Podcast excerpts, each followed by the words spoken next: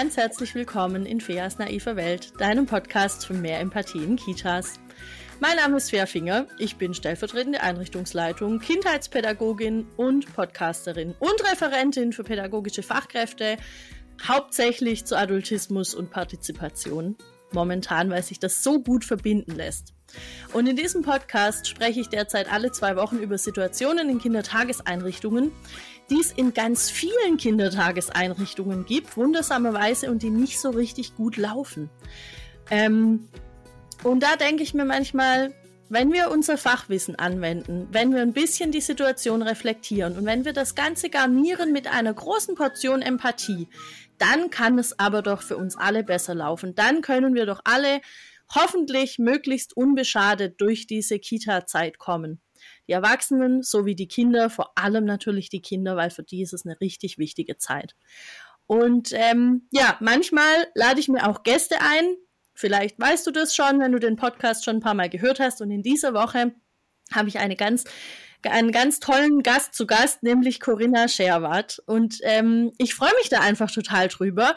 Ich bin über Insta auf sie gekommen, wie bei fast allen. Und ähm, Corinna ist Kinder- und Jugendtherapeutin, aber sie ist auch Fortbildnerin und Fachberaterin und, das finde ich ganz besonders spannend, sie hat den Begriff der verstehensorientierten Pädagogik geprägt. Und das, da möchte ich gerne so ein bisschen mit ihr drüber sprechen. Was bedeutet das überhaupt? Wo führt uns das hin? Genau. Hallo Corinna. So schön, dass du da bist. Hallo Fea, ganz herzlichen Dank für deine Einladung. Ich freue mich total. Ja, ähm, erzähl doch mal, verstehensorientierte Pädagogik, habe ich das so richtig überhaupt gesagt? Ist das der Begriff? Genau, den hast du richtig gesagt. Und ähm, ich glaube, ich gehe gleich nochmal so eine ganz kleine Schleife zurück zu dem, wie du mich vorgestellt hast, ähm, weil wir da vielleicht auch schon bei einem Aspekt sind, der mir so besonders am Herzen liegt. Du hast gesagt, ich bin Kinder- und Jugendtherapeutin und das stimmt.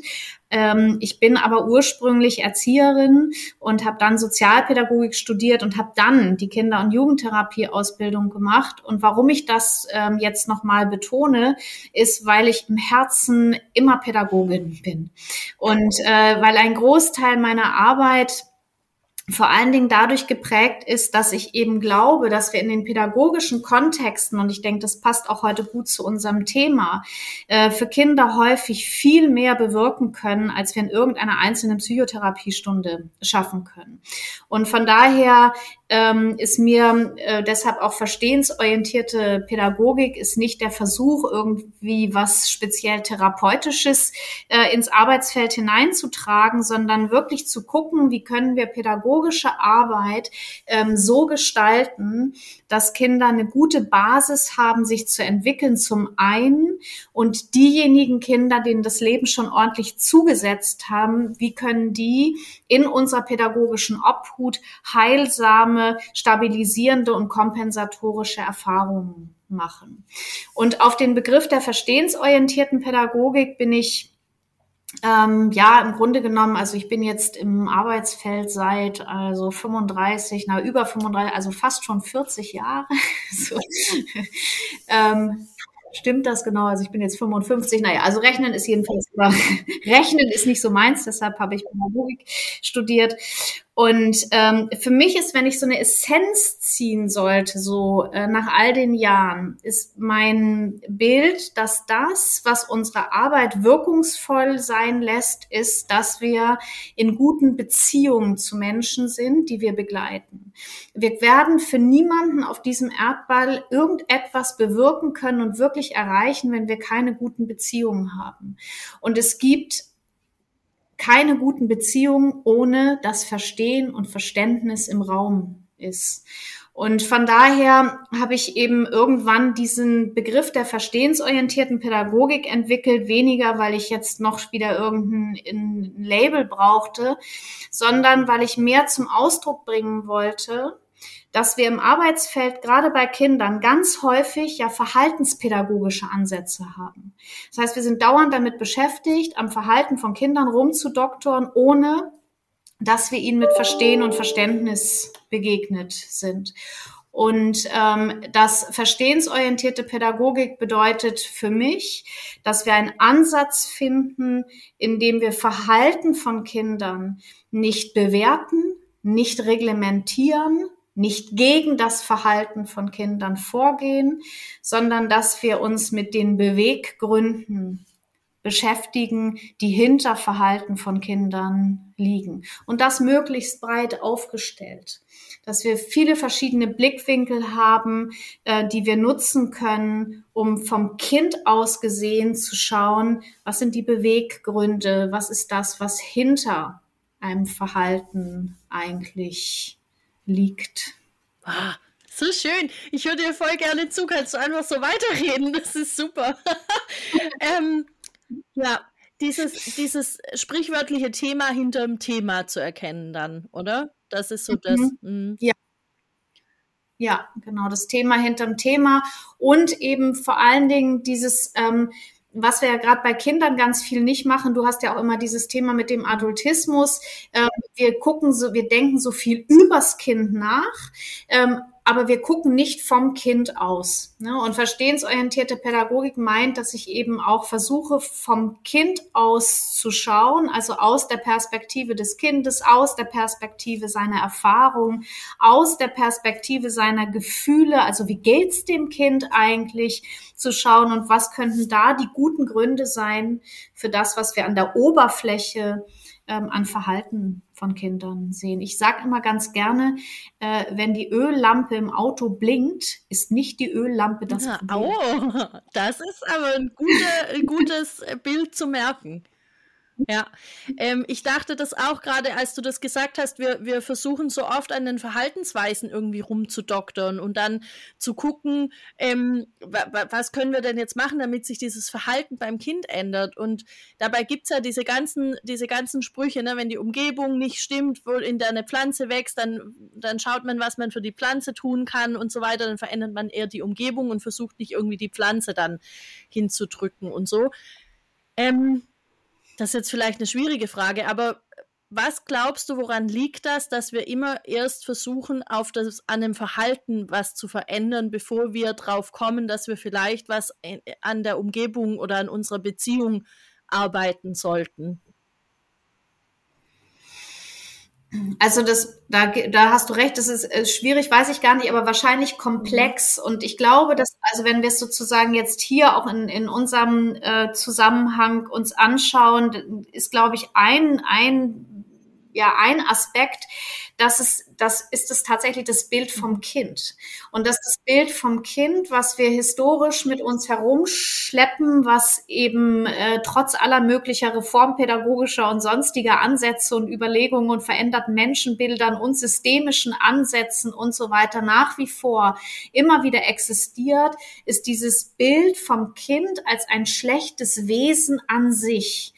Und das Bild von Erziehung ähm, ist, dass wir diesem Schlechten im Kind letztlich den gar ausmachen müssen ähm, und das Kind erstmal sozialisieren. Also das ist ja die, die Geschichte, aus der wir kommen. Und so ähm, wird ja Verhalten von Kindern immer und immer wieder interpretiert als schlechtes mhm. Benehmen.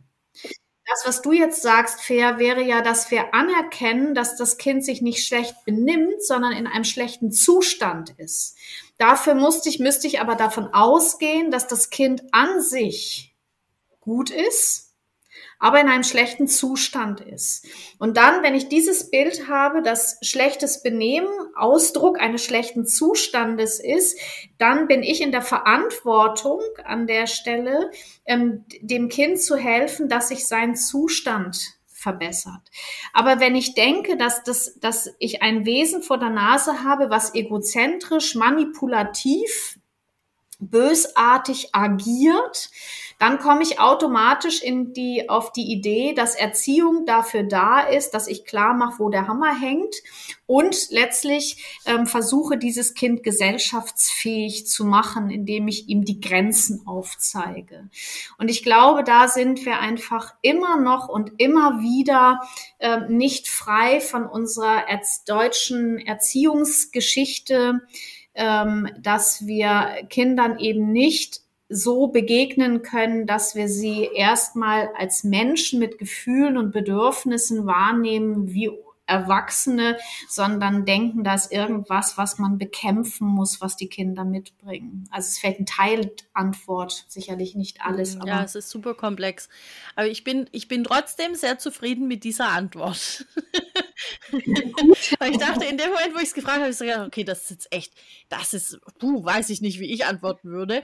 Ähm, ja, also vielen Dank dafür wir hatten ja gerade schon so ein ganz kurzes Vorgespräch, wo wir auch darüber gesprochen haben, dass ja manchmal ähm, Verhaltensweisen bei Kindern eben nicht toleriert werden und bei Erwachsenen ist es halt dann voll normal. Also ich habe das Beispiel aufgemacht mit äh, der Fachkraft, die morgens kommt und sagt, oh, ich weiß auch nicht, heute geht es mir irgendwie nicht so gut und das und das ist passiert und ja, jetzt, also heute kann ich das und das alles nicht machen. Und dann sagt die Kollegin, na klar, das kenne ich doch, so geht es mir ja auch oft. Und bei Kindern würde das viel weniger toleriert werden an vielen Stellen. Ich, also wie immer, ja, ich sage nicht, dass das alle so machen und dass alle Fachkräfte da irgendwie so handeln. Es gibt auch wirklich gute, die, die da schon weiter sind und die das schon verstehen. Ähm, ich habe aber wirklich das oft erlebt, dass, dass da, das sind wie zwei völlig verschiedene Planeten, auf denen man sich da irgendwie mhm. befindet. Ja. Ja, ich glaube, dass das wirklich mega viel damit zu tun hat, also letztlich ja auch mit dem, womit du dich so viel beschäftigst, ähm, dass Kinder nicht als Menschen, sondern als Objekte sehr häufig wahrgenommen werden. Und dass wir ihnen das Menschliche, was wir uns gegenseitig zugestehen, dass wir ihnen das Menschliche nicht zugestehen. Also sowas ganz Einfaches, wo ich bei der Kollegin davon ausgehe, ja klar, wenn du eine Nacht nicht gut geschlafen hast, kann sein, ähm, dass du dich dann nicht so gut reguliert bekommst oder dass du das sagen die Kollegen ja auch häufig, dass sie sagen, ja, aber es ist doch auch menschlich, wenn einmal die Sicherung durchbrennt. Das bedeutet aber, wenn ich das sage, das ist ja auch menschlich, ähm, dann kann ich das aber ja nur für jemanden annehmen, den ich für einen echten Menschen halte. Und ich glaube, dass wir immer noch das Problem haben, dass wir Kinder eben häufig nicht als echte Menschen wahrnehmen, äh, sondern als irgendwelche Wesen, die erst zum Menschen werden. Und ähm, dass von daher ganz vieles, was in den Kindern ist, ja nicht ernst genommen wird, sondern als ein Fehlverhalten interpretiert wird, ähm, was man ähm, dem man irgendwie Richtung geben muss, dass aber nicht wahrgenommen wird, dass Gefühle von Kindern beteiligt sind. Ja, oder auch wenn wir, ne, auch wenn, wenn wir, ähm, wenn wir über Stress sprechen. Es wird immer davon ausgegangen, dass Erwachsene Stress haben. Und in Wirklichkeit haben die Kinder Stress. Ähm, die Kinder haben viel mehr Stress als wir, weil die Kinder viel unreifere Nervensysteme haben und ähm, viel leichter verwundbar sind und sich viel schlechter steuern können letztlich. Und ähm, trotzdem wird immer gedacht, wir haben Stress mit den Kindern, aber niemand überlegt, wie viel Stress wir eigentlich ständig in das Leben der Kinder hineinbringen, die an der Stelle noch viel weniger Puffer haben eigentlich als wir. Und das meine ich so, ähm, dass wir Kinder halt häufig nicht wirklich gut ernst nehmen, gleichwürdig, wie es bei Jules sagen würde, ähm, und ihnen ähm, das Menschsein in gewisser Weise absprechen. Ja, also das mit dem Stress ist auch so ein Thema. Das wird ja oft auch gerade in, im Zusammenhang mit Grippen und so weiter ähm, diskutiert. Ja, wie viel Stress hat jetzt so ein Kleinkind da den Tag über und wie können wir das möglichst stressfrei gestalten? Und ich glaube, die Krux dabei ist, dass man es oft ja auch gar nicht unbedingt erkennt. Also ein Kind kann ja nach außen hin auch recht ruhig und so an sich gut wirken und ist trotzdem innerlich richtig, richtig gestresst. Ähm, ja, also ich weiß nicht, wie, wie du das siehst. Ich versuche eben immer möglichst zu, kleine Gruppengrößen dann zu haben. Also auch in Kitas, in denen ich war, habe ich immer versucht, dass möglichst ich wohin komme, wo die Gruppengrößen klein sind und der Personalschlüssel recht hoch. Das geht ja nicht überall. Ja, das ist ja jetzt auch die große Diskussion. Wer betreut denn jetzt hier welche Kinder? Gehen wir jetzt einfach mit dem Kescher raus und fangen uns da Leute auf der Straße, die dann kommen? Wie machen wir das so? Ja, Weiß man noch nicht so genau, wird sich alles zeigen. Aber dieses Thema mit dem Stress wird ja unter Umständen dadurch einfach nicht weniger. Ähm, was können wir denn noch tun, um Stress bei Kindern zu regulieren oder um, um das möglichst, dieses Level möglichst gering zu halten? Genau, ich gehe noch mal so einen ganz kleinen ja, Schritt zurück, Fair, und dann das, ähm, was du gesagt hast, weil wir ja letztlich sind wir, wenn wir diesen Begriff des Stresses haben, sind wir ja an so einer ganz entscheidenden Stelle, wenn es um Verstehensorientierung geht. Ähm, wenn wir Verhalten von Kindern beobachten, können wir anhand von dem Verhalten von Kindern im Grunde genommen ablesen, ähm, ob ein Kind entspannt oder angespannt ist. Ähm, und es gibt ja so die Eigenart, die menschliche Eigenart ist, dass unser Nervensystem den ganzen Tag Umgebung scannt und scannt, bin ich hier sicher oder bin ich hier nicht sicher? Und wenn das Nervensystem sich irgendwo sicher fühlt, dann geht der Mensch in die Entspannung und wenn wir entspannt sind, dann sind wir in der Lage, Verhaltensweisen zu zeigen, die wir üblicherweise so als sozial interpretieren würden. Also wenn ich in einem entspannten, sicheren Zustand irgendwo bin, dann bin ich erkundungsfreudig, also dann äh, lerne ich gerne, äh, dann bin ich neugierig, dann bin ich proaktiv selbstständig. Ähm, vor allen Dingen bin ich dann sehr offen und kooperationsfreudig wenn ich, wenn mein Nervensystem in einer Umgebung ist oder innerlich in Anspannung ist, ähm, dann komme ich in die Anspannung und dann sehen wir auf der Verhaltensebene Abwehrreaktionen. Also dann haben wir diese ganzen klassischen Geschichten, wenn Kinder aggressiv sind, wenn sie verweigernd sind, wenn sie unruhig sind, wenn sie antriebslos sind, wenn sie sich stark zurückziehen oder sehr stark anklammern äh, und so weiter, ist immer ein Ausdruck davon, ähm, dass der Grundzustand des Kindes ist, ich bin nicht safe. So, und von da ähm, komme ich jetzt auf deine Frage zurück, weil ähm, das, worauf es letztlich ankommt, dass unsere Nervensysteme sich in Sicherheit fühlen, ist weniger eine Frage von faktischer Sicherheit, auch, aber für Kinder vor allen Dingen eine Frage von emotionaler Sicherheit. Und emotionale Sicherheit ist nicht unbedingt abhängig von der Frage, wie viel Personal ist vor Ort, sondern welche Atmosphäre geht von dem Personal, was da ist, eigentlich aus. Und da erzähle ich dir jetzt sicherlich irgendwie äh, allemal irgendwie nichts Neues an der Stelle, dass natürlich, wir sind uns einig, dass es gut wäre, wenn wir ausreichend Leute vor Ort hätten. Aber wir brauchen vor allen Dingen ausreichend Leute vor Ort, die in der Lage sind, mit Stress gut umgehen zu können. Das heißt, ihre, die nicht nur darauf angewiesen sind, äußere Bedingungen perfekt zu haben, sondern die, wenn äußere Bedingungen nicht perfekt sind, in der Lage sind, auf ihre inneren Bedingungen positiv Einfluss nehmen zu können, was überhaupt nichts damit zu tun hat, dass ich nicht die Erste bin, die mit auf der Straße ist, um sich dafür einzusetzen, dass auch äußere Bedingungen verbessert werden, aber die Kunst, wenn ich mit Menschen arbeite, ähm, die letztlich abhängig davon sind, von meinem guten Zustand, ist die Kunst, dass ich auch unter schlechten Bedingungen in der Lage bin, für gute innere Bedingungen zu sorgen. Und das ist letztlich das, was, was, was Kinder ganz deutlich merken, sind die Erwachsenen, die da sind, ähm, die ganze Zeit im hochmobilisiert, oder sind die Erwachsenen diejenigen, die an Bord sind und deutlich machen, auch auf hoher See kann ich noch ganz gut halten. Und das macht sehr viel darauf aus, ähm, ob Kinder, wie Kinder sich verhalten. Also es gibt ja ganz viel pädagogische Teufelskreise, die, ähm, wenn immer gesagt wird, die Kinder werden immer schwieriger, denke ich, ja gut, also wir könnten uns alles Mögliche angucken, äh, was dazu führt, dass äh, viele Kinder eben viel zu viel Stress haben. Aber wir haben auch eben nicht genügend Leute vor Ort, die in der Lage sind, positiv koregulierend ähm, den Kindern gute Seiten äh, zu sein. Also es ist nicht eine Frage, dass die Kinder immer schwieriger werden, sondern auch, ob wir genügend Leute haben, die in der Lage sind, mit Stress gut umgehen mhm. zu können. Das heißt, im Grunde bräuchte es sowas wie einen Stresstest für Fachkräfte und solche, die es werden wollen, wo man vorher schon so ein bisschen abchecken kann, bist du dem nachher gewachsen, was immer hier auf dich zukommt.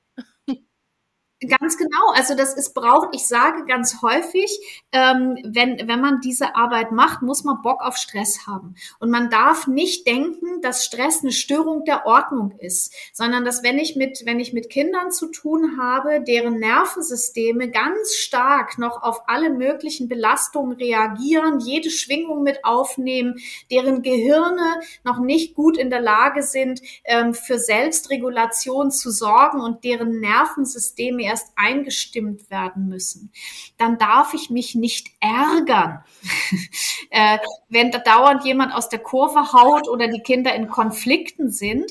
Es darf mich anstrengen und ich darf dann schauen, wie ich da gut für mich sorgen kann.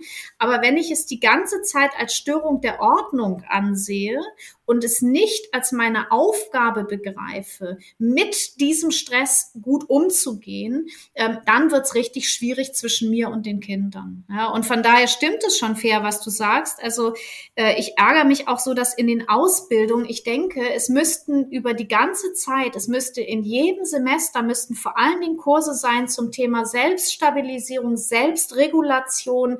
Ähm, und so weiter und so fort. Also, dass Fachkräfte lernen, wie sie ihre inneren Bedingungen verbessern können, wie sie ihre Kapazitäten innerlich ähm, erweitern können, wie sie gut für sich selbst sorgen können, um das da draußen halten zu können, ja. Und das wird fast überhaupt nicht gemacht. Und dann ist es auch ehrlich gesagt kein Wunder, äh, wenn man gar nicht denkt, dass das irgendwie die eigene Aufgabe mhm. ist. Ne? Ja, also mir kommen auch, wenn du das so erzählst, mir kommen direkt so Sachen in den Kopf wie, ja, der, der provoziert mich jetzt, die will, die, die will mich nur manipulieren, wir müssen jetzt an einem Strang ziehen, weil das Kind kommt sonst durch damit. Ja, ähm, das sind ja einfach, ja. das sind ja immer noch äh, gängige Aussagen leider. Also manchmal denke ich, jetzt haben wir es doch oft gesagt, jetzt, jetzt, es muss doch jetzt irgendwie ankommen. Und dann weiß ich, ähm, Leute wie du oder auch Anja Kanzler, die erzählen das schon viel, viel, viel länger, das alles, ja. Und ich habe jetzt erst angefangen, ähm, Leuten zu sagen, hey, wir sollten vielleicht da irgendwie noch mal drauf gucken, wie wir uns regulieren können. Wir sollten drauf gucken, wie wir mit stressigen Situationen umgehen können, weil die Kinder können gar nichts dafür. Die haben nicht mal entschieden, dass sie hier sein wollen, sondern wir haben ihnen gesagt, du bist jetzt hier und jetzt komm klar mit dem Tag. Ähm, und dann denke ich manchmal, das ist schon auch ein bisschen also das setzt mich manchmal unter Stress. Das, frust das ist so ein frustrierender Stress. Ja, wenn ich so weiß, ich werde das wahrscheinlich noch eine Weile erzählen, was gut ist, weil dann werde ich nicht so schnell arbeitslos. Andererseits wäre es auch schön, es würde irgendwie schneller vorangehen.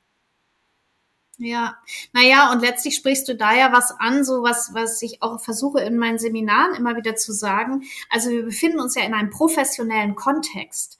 Und in einem professionellen Kontext kann es natürlich sein, dass mich spontan was nervt oder ich habe auch ein inneres Wertesystem, ähm, was anspringt, wenn ein Kind ein bestimmtes Verhalten zeigt, was ich nicht in Ordnung finde. Aber die, die das, was uns von Laien unterscheidet, ist ja genau das letztlich, was du gerade gesagt hast, nämlich, dass wir andere Interpretationsmöglichkeiten haben, als nur zu denken, das Kind manipuliert mich, das Kind will dies, das oben, unten, ähm, sondern dass wir die Möglichkeit haben, uns professionell zu orientieren.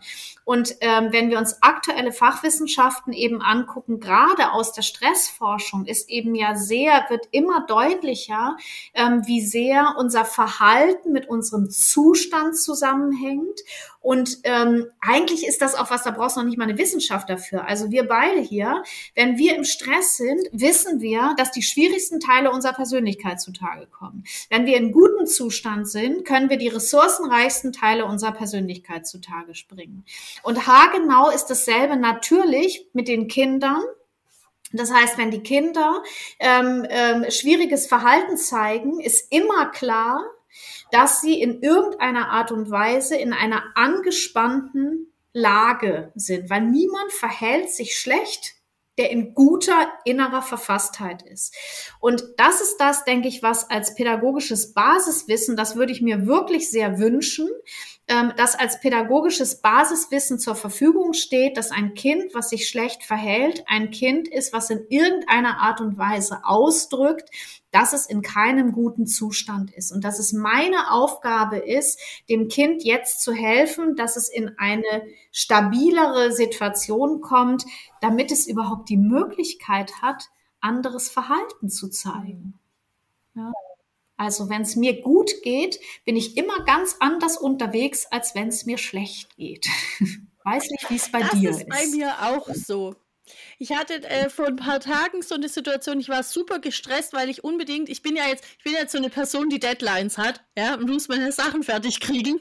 Und ähm, dann hatte ich echt, ich hatte irgendwas für dringend fertig zu machen. Dann kam mein Freund und hat irgendwas angefangen mit mir zu, er wollte eigentlich nur was besprechen und ich war so gestresst, ich habe ihn so angefahren, er konnte gar nichts dafür. Aber wirklich, das ist wirklich das, das bringt so das Schlechteste zutage, weil ich so gedacht habe, lass mich jetzt in meinem Tunnel sein, ich will nur kurz einen Apfel essen, lass mich, sprich mich nicht an. So, und nicht mal ich. Mit 35 Jahren schaff's dann in dem Moment zu sagen, hör zu, ich kann mich da jetzt gerade nicht drauf konzentrieren, bitte besprechen wir das später, weil ich muss jetzt gerade was anderes oder ich möchte was anderes machen. So, und wie soll es denn dann ein kleines Kind hinkriegen? Ja, wo tatsächlich auch wirklich auf der, auf der ähm, hirnphysiologischen Ebene ja die, die, die Funktion, die ich brauche, ähm, um starken Affekten, starken Impulsen, starken Anspannungen, Regulationen äh, gegenüberzusetzen, ähm, das ist bei Kindern ja einfach noch ein ganz unausgereifter Zustand. Und damit Kinder überhaupt in, ähm, in eine gute Form der Selbstregulation kommen, brauchen sie ganz viel Regulation von außen.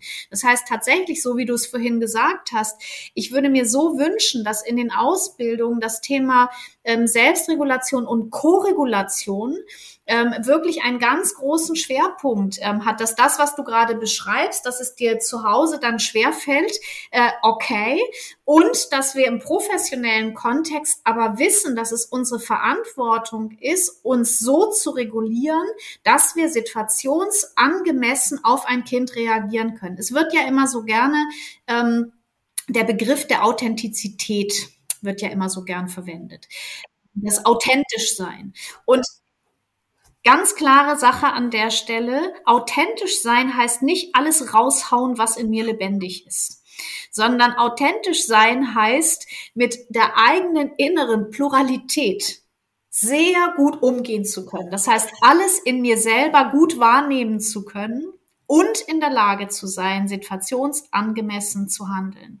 Und situationsangemessen heißt Kindern gegenüber, ähm, dass ich nicht alle meine Gefühle, ähm, die ich im Moment gerade habe, an das Kind adressiere, weil das Kind eh nur der Auslöser dafür ist und nicht die Verantwortung dafür hat, für das, wie ich unterwegs bin, sondern dass ich selber gucke, wie ich mit dem, was in mir anspringt, einen guten Umgang ähm, haben kann und die Beziehung zu dem Kind gut weiter gestalten kann. Es ist immer unsere Aufgabe, dass wir in jeder Situation alles dafür tun, was uns möglich ist, dass wir in guter Beziehung zu dem Kind bleiben und zwar ziemlich egal, was das Kind gerade aufs Tablet bringt. Dafür sind wir die Erwachsenen an der Stelle. Das Kind trägt null die Verantwortung für die Beziehungsqualität sondern das sind wir. Und das können wir nur dann gute Beziehungen zu Kindern gestalten, wenn es schwierig wird, wenn wir mit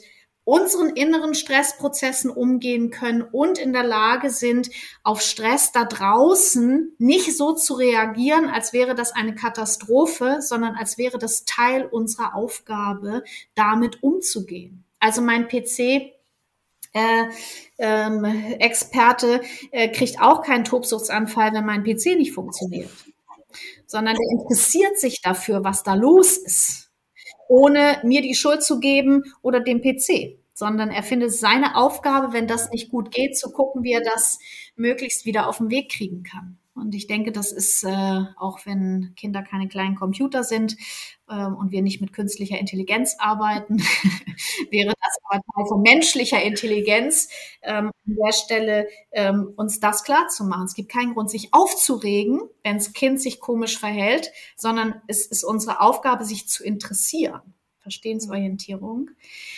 Ähm, was ist da los? Und was braucht es jetzt mhm. von mir? Ich habe auch manchmal das Gefühl, dass Fachkräfte glauben in solchen Situationen, sie müssen jetzt sofort eine Lösung dafür haben. Sie müssen das sofort dann irgendwie in irgend, irgendwohin einkategorisieren und dann entsprechend sich verhalten und entsprechend handeln.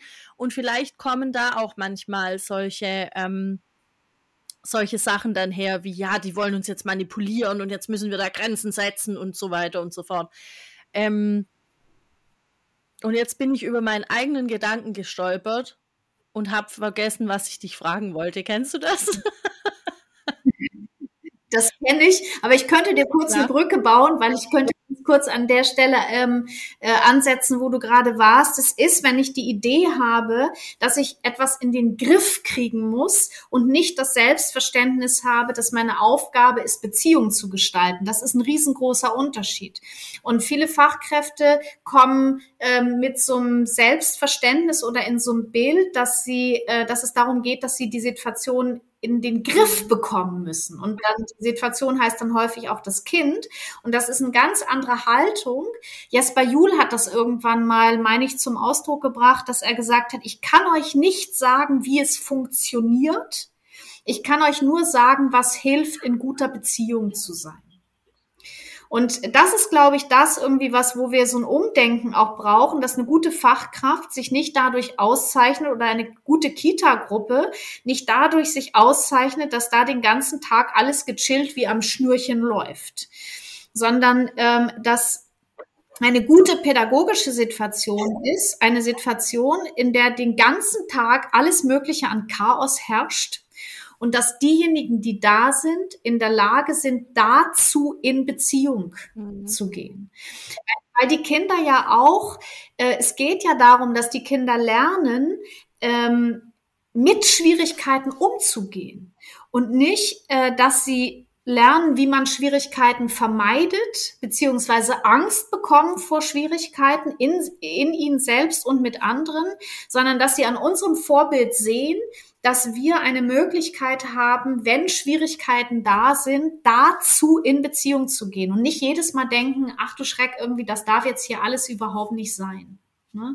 Und äh, das, glaube ich, ist so auf dieses, was ist mein Selbstverständnis? Muss ich die Situation unter Kontrolle kriegen? Oder geht es darum, dass ich in der Lage bin, in Beziehung zu bleiben zu dem, was da ist? Und da, damit kann ich alles Mögliche nicht verhindern. Ähm, aber ich kann ähm, auf jeden Fall dafür sorgen, dass ich mit den Kindern, das wirst du, also du bist ja nun viel mehr in der Praxis als ich, ähm, das ist die Basis für gute Kooperationsbeziehungen. Und das nimmt mhm. Stress raus. Ich finde es so cool, dass du das sagst. Also es kann jetzt niemand sehen außer dir, aber ich sitze ja die ganze Zeit hier und nicke bedächtig und denke so, ah, ist so gut, ist so gut.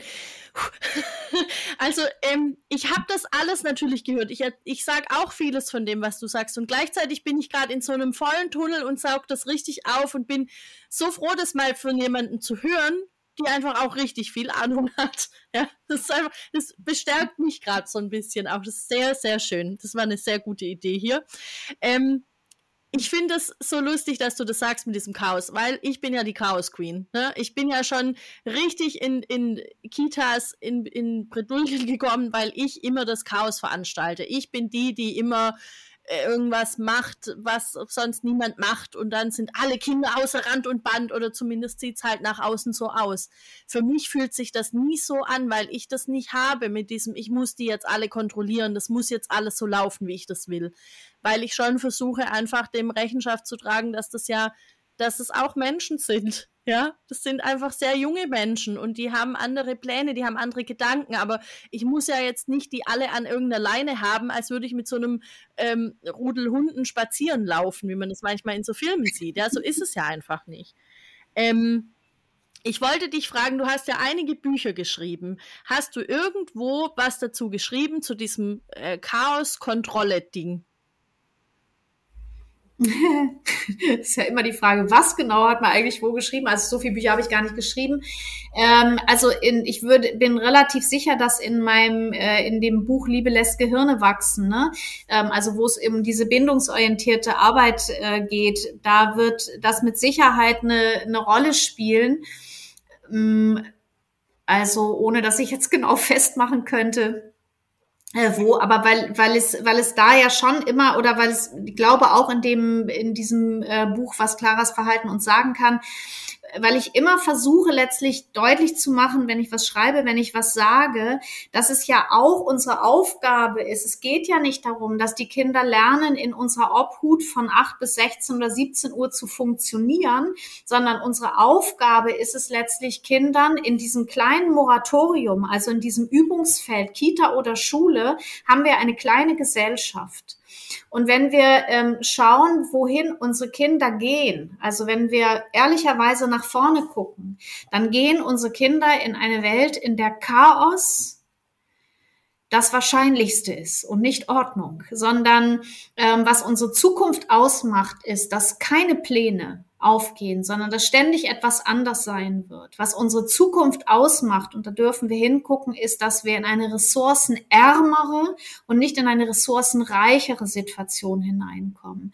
Und das heißt, es geht darum, dass wir äh, Kinder darin begleiten, indem sie von uns lernen können, ähm, in diesen kleinen sozialen Situationen ähm, eben genau mit Situationen umzugehen, die nicht nach Plan laufen, in denen ähm, unterschiedliche Bedürfnisse aufeinander prallen, weil das ist genau das, was die Welt da draußen ausmacht, Vielfalt, ähm, und in der sie sehen können, dass wir mit ressourcenarmen Situationen zurechtkommen. Und wir haben ja noch überhaupt keine ernsthaft ressourcenarmen Situationen. Das ist ja mehr, wir kommen aus einer großen Fülle und ähm, wir haben ganz doll damit zu tun, im Moment überhaupt mit weniger zu Rande zu kommen.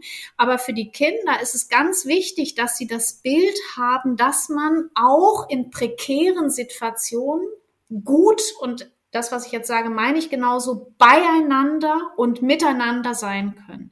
Das ist etwas, was uns massiv fehlt hier in Deutschland. Und ich glaube, dass das was ist, was, wenn wir den Kindern auf der Ebene von Resilienz, also damit sind wir wieder bei Stress, also Stressfähigkeiten mitgeben wollen, heißt das eben auch, dass wir ein gutes Miteinander in schwierigen Situationen gestalten. Dann hat die nächste Generation nicht so dolle Angst vor dem, was da auf sie zukommt. Wenn wir aber jetzt schon verzweifeln und die Kinder das miterleben und denken, es ist nur in Ordnung, wenn alles funktioniert, dann sind die mega aufgeschmissen in Zukunft mit all dem, wo wir ganz sicher sein können. Wir kommen hier nicht zurück ins Paradies. Uns erwarten noch ziemlich viele und ziemlich große Schwierigkeiten. Ähm, und von daher geht es wirklich darum, die kleinen Schwierigkeiten ähm, gut zu verantworten. Ja. Was, was sagst du oder was würdest du zu Fachkräften sagen, die sagen, aber wir müssen jetzt das und das machen, weil später in der Schule müssen die das auch können oder später im Leben oder die Gesellschaft braucht aber, die Gesellschaft will von den Kindern? Ja, naja, das sind ja so zwei Punkte. Das eine ist so die, der gute alte Janusz Korczak mit seinem, ähm, das Kind hat ein Recht auf sein Jetzt. Also ich denke, das, was du ansprichst, Fea, ist ja auch so ein Teil unserer auch kapitalen Leistungsorientierung, dass wir äh, das Kind immer in der Zukunft sehen und nicht in seinem Jetzt. Was ich häufig antworte, ist, wenn irgendjemand sagt, ja, aber das muss das Kind lernen, dann sage ich ganz häufig, ja, kann sein, aber nicht jetzt. Ja, also, also wir sind häufig, ähm, wollen wir dem Kind jetzt etwas beibringen, ohne dass wir die Grundlagen dafür legen. Also wenn ein Kind auf die Welt kommt, verlangt ja kein Mensch, dass das läuft. Bloß weil es irgendwann mal laufen muss. Ja. Und äh, ich kann auch Bruchrechnen ganz schlecht, wenn ich nicht mal die Zahlen kennengelernt habe. So, also alles zu seiner Zeit ähm, äh, ist, ist der eine Teil. Und jetzt habe ich gerade, du hattest noch einen anderen Aspekt äh, genannt, den ich eigentlich aufgreifen wollte, aber der ist jetzt gerade ähm, weg. Also. Das war vielleicht das mit dem, wir, wir, müssen die Kinder ja aufs Leben vorbereiten und oder ja. die Gesellschaft äh, braucht irgendwann ja, genau. Und da ist ja, also zum einen, glaube ich, existiert da ja ein bisschen seltsames Gesellschaftsbild manchmal, nämlich irgendwie, als wären wir noch ähm, 1900 keine Ahnung was im Rahmen von Industrialisierung.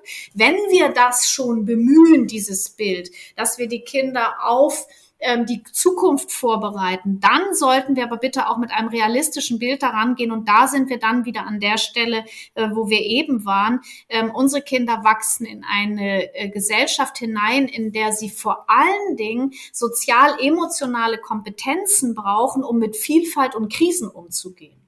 Und um mit Vielfalt und Krisen umgehen zu können, muss ich nicht vor allen Dingen parieren können. Das ist überhaupt nicht das, ähm, was die Gesellschaft ausmacht. Wir, wir befinden uns in keiner Gesellschaft, ähm, wo es vor allen Dingen darum geht, dass wir Befehlsempfänger brauchen, sondern wir brauchen Krisenmanager in der Zukunft und Menschen, die sich mit Menschen so verbinden können, ähm, dass sie Vielfalt und schwierige Situationen miteinander bewältigen und alles neu gestalten. Die Welt ist ständig in Veränderung. Das heißt, wir brauchen gar keine Menschen, die vor allen Dingen machen, was ihnen jemand sagt.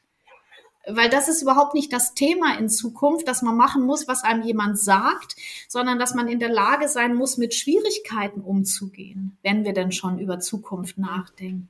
Das ist auch immer so ein, ein Punkt, den ich anbringe, wenn es darum geht, warum brauchen wir Partizipation oder warum ist das so wichtig. Ne? Das ist ja genau auch das, äh, zu lernen, mit, mit Situationen umzugehen, Entscheidungen zu treffen, die, die gut sind, möglichst für viele Leute, was ja auch wieder mit sozialen Kompetenzen am Ende zu tun hat. Das ist ja immer ja. ein, ja, ist ja immer so verknüpft. Ich finde es so spannend, wie, wie immer so die Dinge so zusammengehören eigentlich, ja. Richtig gut. Ja.